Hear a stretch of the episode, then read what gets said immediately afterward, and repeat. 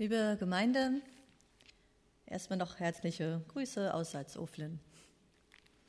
Wisst ihr, was ein gebrochener Akkord ist? Andrea weiß das. Kannst du mal bitte ans Klavier gehen? Würdest du das machen? Also ein Akkord, ganz normaler Akkord, erstmal C-Dur, bitte. Nicht gebrochen. Das ist C-Dur. Und die Variante C7 zum Beispiel? Genau. Also so ein Akkord besteht aus, in dem Fall vier Tönen, glaube ich, hast du gespielt, ne? Ähm, also C, E, G, B, die alle gleichzeitig klingen. Gebrochen nennt man den Akkord, wenn diese vier Töne nacheinander zu hören sind. Ungefähr so. Genau. Dankeschön, Andrea. Super. Ich wusste, auf dich kann ich mich verlassen. Ich finde, beim gebrochenen Akkord hört man den schiefen Ton, der darin war, noch deutlicher als bei dem Akkord. Aber schön klingen für mich beide. Schön klang auch das Lied, das wir eben gehört haben, finde ich, dieses bekannte Halleluja von Leonard Cohen. Schönes Lied, sehr poetisch, sehr traurig. Besonders der Vers It's a cold and it's a broken Halleluja, ein kaltes und gebrochenes Halleluja. In diesem Lied hören wir vom biblischen König David, der fasziniert von Bathseba ihre Ehe bricht. Da ist die Anspielung auf Simson, den Helden des Richterbuches, dem seine Geliebte, die Philisterin Delilah, die Haare abschneidet und damit seine übermenschliche Kraft ihm nimmt. Das lyrische Ich bezieht diese Schattenerfahrungen auf seine eigenen dunklen Erfahrungen mit der Liebe. Und mittendrin erklingt immer wieder dieses Halleluja. Kalt und gebrochen. Traurig, aber auch sehnsuchtsvoll, so empfinde ich es. Wie singen wir Halleluja? Wie singst du es? Wir haben schon gesungen, um Gott zu loben. Wir haben ihm unser Halleluja schon gebracht. Wir werden uns nachher auch noch Zeit dafür nehmen. Aber wie? Heute Morgen sind wir sicher in unterschiedlicher Verfassung hier. Für manche kommt das Gotteslob aus einem glücklichen und unbeschwerten Herzen, frisch, fromm, fröhlich, frei. Ein heiteres Halleluja, wie ein schöner Akkord, der in dem das Herz und das Lob beide gleichzeitig erklingen. Manch einer mag so ein heiteres Herz heute nicht haben, weil ihn Sorgen plagen und dennoch so einen heiteren Akkord singen können. Sicher kennt ihr auch Christen oder seid selbst welche, die haben es gelernt, gerade in schwierigen Zeiten zum Beispiel zur Gitarre zu greifen und explizit Loblieder zu singen. Darüber wird das Herz froh, selbst wenn die Sorgen noch da sind. Faszinierend. Und dann gibt es noch das dritte, sozusagen den gebrochenen Akkord. Wenn unser Herz und das Lob auseinanderdriften, wenn wir nicht unbeschwert und frei sind und es auch durch Lobgesänge nicht werden. Ein Broken Halleluja. Unser Text für die heutige Predigt beinhaltet solche gebrochenen Hallelujahs. Also 2. Korinther 4, 7 bis 10 lese ich. Wir haben aber diesen Schatz in irdenen Gefäßen, damit die überschwängliche Kraft von Gott sei und nicht von uns. Wir sind von allen Seiten bedrängt, aber wir ängstigen uns nicht. Uns ist bange, aber wir verzagen nicht. Wir leiden Verfolgung, aber wir werden nicht verlassen. Wir werden unterdrückt, aber wir kommen nicht um. Wir tragen alle Zeit das Sterben Jesu an unserem Leibe, damit auch das Leben Jesu an unserem Leibe offenbar werde. Ihr Lieben, was der Apostel Paulus hier schreibt, steckt voller Gegensätze bis hin zum Paradox. Wir stolpern darüber, weil wir meist in Begriffen von entweder oder denken. Entweder stark oder schwach, entweder verzweifelt oder hoffnungsvoll, entweder lebendig oder tot. Dieses Konzept geht hier nicht auf. Paulus mutet uns das sowohl als auch zu. Das kann einen ärgern, aber es wirkt befreiend. Gehen wir diese Verse einmal durch. Der erste Gegensatz ist der vom Schatz in irdenen Gefäßen. Etwas sehr Wertvolles in einem Tonkrug. Etwas, das man unbedingt unversehrt erhalten möchte, ausgerechnet in einem zerbrechlichen Topf. Von was für einem Schatz redet Paulus hier? Ein paar Verse vorher erfahren wir es. Der Schatz ist das Evangelium von der Herrlichkeit Gottes. Von der Herrlichkeit Christi steht da. Das müssen wir uns übersetzen. Evangelium, das wisst ihr, heißt gute Nachricht. Und Herrlichkeit, ja, das ist schon schwieriger. Warum soll Herrlichkeit eine gute Nachricht sein? Herrlichkeit. Das heißt in der Bibel Gewicht, Macht, Majestät. Gottes Wort hat Gewicht. Er selbst ist königlich, erhaben, über die Maßen mächtig, glanzvoll. Es ist keine dunkle, unheimliche Macht, die ihn kennzeichnet, keine, vor der man Angst haben muss, sondern im besten Sinne Respekt. Gottes Majestät ist hell. Er ist sozusagen eine Lichtgestalt, die wir bewundern und verehren und an der wir uns freuen können. Schon das ist eine gute Nachricht, dass Gott bei all seiner Herrlichkeit, seinem, seinem Gewicht, seiner Herrlichkeit nicht selbst herrlich ist, sondern voll herrliche Lichts für uns. Er möchte, dass auch wir hell werden können, wie unvergängliches Licht. Und das geschieht durch Jesus Christus. In seinem Tod hat er den Tod überwunden, in seiner Auferstehung das Leben gebracht, unvergängliches Leben. Eine sehr gute Nachricht für uns die herrlichste. Und dieses unvergängliche, lichte Leben, diesen Schatz nun, haben wir, sagt Paulus, in zerbrechlichen Gefäßen. Das verstehe ich auf zweierlei Weise. Die erste bezieht sich auf den Tod Jesu am Kreuz. Gottes unbeugsame Kraft hat er ausgerechnet in der Zerbrechlichkeit gezeigt. Jesus ist nicht machtvoll vom Kreuz herabgestiegen, wie ihm die Menschen das spöttelnd nahegelegt hatten, sondern er ist tatsächlich umgekommen, die ultimative Schwachheit. Und gerade das rettet uns das Leben.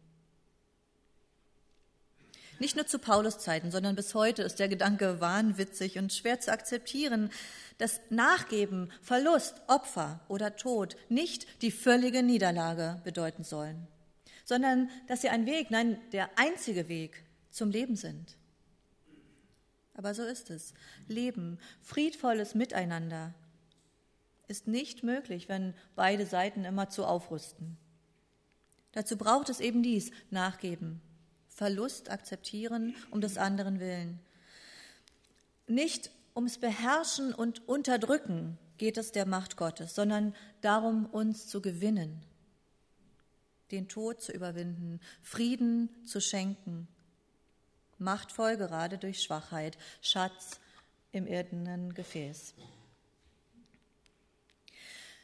Den Schatz des unvergänglichen Lebens in zerbrechlichen Gefäßen zu haben, das verstehe ich aber auch noch anders nämlich bezogen auf uns Christen, auf unsere Schwachheit, auf unsere Gebrochenheit. Gott hat sich dazu entschlossen, uns sein kraftvolles Leben zu schenken, uns zerbrechlichen Menschen. Er vertraut uns sein herrliches Licht an, wohl wissend, dass wir voller Dunkelheiten sind, voller Sorgen, Egoismen, Zweifeln. Paulus schreibt, wir sind von allen Seiten bedrängt, uns ist bange, wir leiden Verfolgung, wir werden unterdrückt. So ist es um uns bestellt. Wir sind irdene Gefäße. Wir sind Menschen, die Gott gern loben möchten und es nicht immer so frisch, fromm, fröhlich, frei hinbekommen. Unser Halleluja ist oft gebrochen. Broken Halleluja. Aber das ist eben nicht alles, was uns beschreibt, sondern da ist es dieses sowohl als auch. Wir sind von allen Seiten bedrängt, aber wir ängstigen uns nicht. Uns ist bange, aber wir verzagen nicht. Wir leiden Verfolgung, aber wir werden nicht verlassen. Wir werden unterdrückt, aber wir kommen nicht um. Vor allem die ersten beiden dieser Aussagen sind total gegensätzlich. Wenn man sich die griechischen Worte anschaut, die der Schreiber des Briefes hier nutzt, dann sieht man, wie nahe sie jeweils verwandt sind. Man kann es sogar so übersetzen. Wir sind von allen Seiten bedrängt, aber wir sind nicht bedrängt. Wir sind verzweifelt, aber wir verzweifeln nicht. Und in der vorgelesenen Übersetzung ist auch das seltsam. Da heißt es, wir ängstigen uns nicht und im nächsten Satz, uns ist bange. Paradox. Entweder man hat Angst oder man hat keine, aber doch nicht beides gleichzeitig. Entweder man ist verzweifelt oder man ist es nicht, so denken wir. Was offenbar nicht wahr. Es gibt das sowohl als auch. Wer sein Vertrauen auf Jesus setzt, auf den kann beides zutreffen. Sowohl bedrängt zu sein als auch nicht bedrängt, sowohl verzweifelt zu sein als auch nicht verzweifelt zu sein. Negative Gedanken können dich bedrängen, Zeitfresser oder die Meinung anderer. Und doch kannst du bei Gott frei sein von alledem. Wenn du solchem Druck ausgeliefert bist, kommt schon mal der Gedanke, das müsste ich als Christ doch besser hinbekommen, ich müsste doch unabhängiger sein. Aber es bist eben nicht du, der du dich unabhängig machst. Es ist Jesus Christus. Er schenkt dir das Leben. Er macht das dich bedrückende unwirksam, so dass es dir den Himmel eben nicht rauben kann. Es klingt paradox, ja, aber es ist wahr. Es gilt nicht entweder oder, sondern sowohl als auch. Wir sind schwach, aber nicht schwach, weil Gott sich für die Schwachheit entschieden hat und gerade darin sich seine Macht zeigt. Wir sind gebrochene Akkorde und gerade so mag Gott uns leiden. Gerade so sind wir Zeugnis für ihn. Wir können glauben gegen den Augenschein. Wir können völlig verängstigt sein und trotzdem Gott loben. Wir können sogar an allem zweifeln, was wir glauben, und dennoch uns in der Liebe Gottes geborgen wissen. Wir können Halleluja singen, auch wenn wir schuldbeladen sind. Wir können Halleluja singen, auch wenn wir verzweifeln und wenn wir zweifeln. Wir können Halleluja singen, auch wenn wir von den vielen Gedanken des Alltags zerstreut sind. Auch ein gebrochenes Halleluja ist ein Halleluja. Wir tragen alle Zeit das Sterben Jesu an unserem Leibe, damit auch das Leben Jesu an unserem Leibe offenbar werde. Damit schließt Paulus. So ist es um uns bestellt. Nicht entweder tot oder lebendig, sondern sowohl als auch. Selbst das, was in uns abgestorben ist, kann durch Gottes Wirken Blüten treiben. Gerade da, wo wir schwach sind, lebendig tot vielleicht sogar, setzt sich Jesu Leben durch. Da, wo wir gebrochen sind, da kommt Jesu Kraft zur Geltung. Zum Beispiel so, dass wir bedrängt sind, aber uns nicht ängstigen. Da kommst du ins Büro oder auch in die Gemeinde und siehst nur einen Riesenberg voller Arbeit. Und du fühlst dich unter Druck, schwach. Du fließt zu Jesus und erlebst plötzlich Frieden und Mut. Du siehst, was wirklich sein muss und was noch warten kann. Bringst den Mut auf, Hilfe zu rufen. Versöhnst dich mit dem Unerledigten. Bedrängt, aber nicht verängstigt. Da, wo wir gebrochen sind, kommt Jesu Kraft zur Geltung. Zum Beispiel so, dass uns bange ist, aber wir nicht verzagen. Du denkst, ich bin viel zu klein, viel zu sündig, mit mir kann Gott nicht viel reißen. Du fließt damit zu Gott und erfährst, gerade dich mit deiner Angst und deinem Gefühl, klein zu sein, gerade dich hat er gern. Schon damit bist du eine gute Zeugin, ein guter Zeuge für ihn dass du, gerade du, wertvoll, begabt, beliebt, geliebt bist, ist für so viele Menschen ein Zeugnis von Gottes Herrlichkeit. Zu deinen Tränen kann sich ein kleines Lächeln gesellen, bange, aber nicht verzagt. Da, wo wir gebrochen sind, kommt Jesu Kraft zur Geltung. Zum Beispiel so, dass wir Verfolgung leiden, aber nicht verlassen sind. Du denkst, warum muss gerade ich mich mit diesem unangenehmen Menschen herumschlagen? Warum muss gerade ich diesen Schmerz aushalten? Du fliehst damit zum Vater im Himmel und hörst, mein Kind, du bist nicht allein. Die Zusage, die lautet, ich bin da, ich verlasse dich nicht, die ist keineswegs bloß nett, die ist wesentlich. Du bist nicht allein und dein Kampf ist kein einsamer Kampf. Der himmlische Vater weiß, was Leiden ist. Er steht dir bei, er stärkt dich, er hält dich fest. Verfolgt, aber nicht verlassen. Da, wo wir gebrochen sind, kommt Jesu Kraft zur Geltung. Zum Beispiel so, dass wir unterdrückt werden, aber nicht umkommen. Da sind so viele Selbstverständlichkeiten in unserem Leben und manche Lasten schwer. Auch die Selbstverständlichkeit, dass wir alle sterben müssen. Du fliehst damit zum Heiligen Geist und lässt dich ermutigen. Du gehst dennoch nicht ins Verderben. Lass dich erinnern, was Jesus gesagt hat. Wer an mich glaubt, wird leben, auch wenn er stirbt. Paradox und wahr.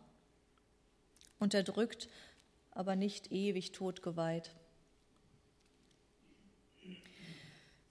Wenn das so ist, wenn Jesus mit unserer Gebrochenheit so viel anfangen kann, dann lohnt sich eine Frage. Was sind meine Schwächen? Wo bin ich gebrochen? Kannst du dir das vorstellen? Jesus kann damit was anfangen. Das, was dir an dir selbst Mühe macht, was du an dir nicht leiden kannst, das Kaputte, das kann Jesus auch gebrauchen. Nicht nur das andere, das dich auch ausmacht. Auch deine Gebrochenheit kann das größte Gotteslob werden, einfach indem du sie Jesus hinhältst. Was also sind deine größten Schwächen, sagen wir mal deine drei größten Bitte Jesus, etwas daraus zu machen. Unser Gotteslob kann gebrochen sein. Es bleibt dennoch ein Gotteslob. Auch ein Broken Halleluja ist ein Halleluja. Amen.